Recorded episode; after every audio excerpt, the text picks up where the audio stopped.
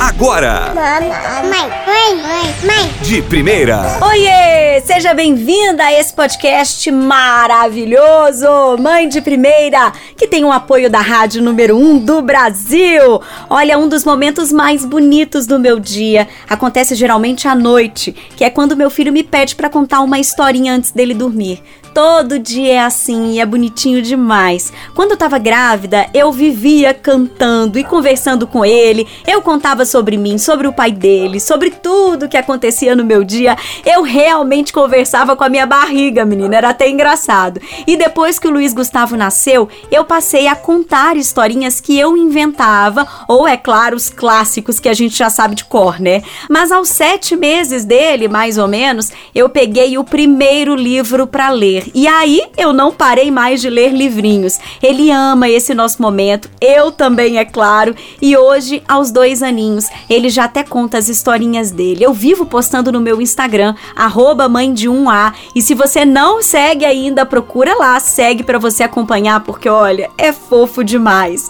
E como é importante ler para as crianças, né? Desenvolve a fala e o vocabulário, instiga a imaginação, cria conexão, estreita os vínculos e é um momento lindo de memória afetiva, né? E mesmo o bebê, quando o Gugu nem compreendia ainda o enredo da história, né? Ele prestava atenção em cada detalhe, em cada palavra que saía da minha boca. Olhinhos atentos, a boquinha sempre balbuciando as palavras e risadas, muitas risadas.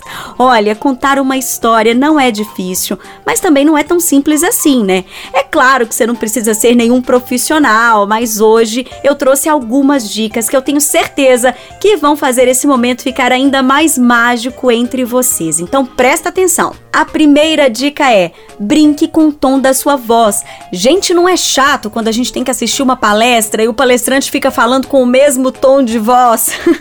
com a história é a mesma coisa. Então faça a voz da menininha. Faz aí o som do gatinho.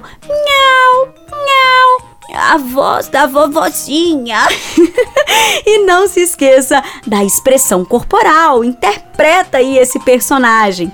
A dica 2 é: sente seu filho de frente para você. Pode ser no carrinho ou naquelas cadeirinhas de atividade ou mesmo no sofá. É importante que seu filho perceba que esse momento existe para ele. Você vai contar essa história para ele. Todo esse show de interpretação que você vai dar só faz sentido se você estiver de frente para ele. A terceira dica é: leia a história antes e conte olhando nos olhos do seu filho. É como se você realmente lesse a história nos olhinhos dele e conta com todo o seu coração.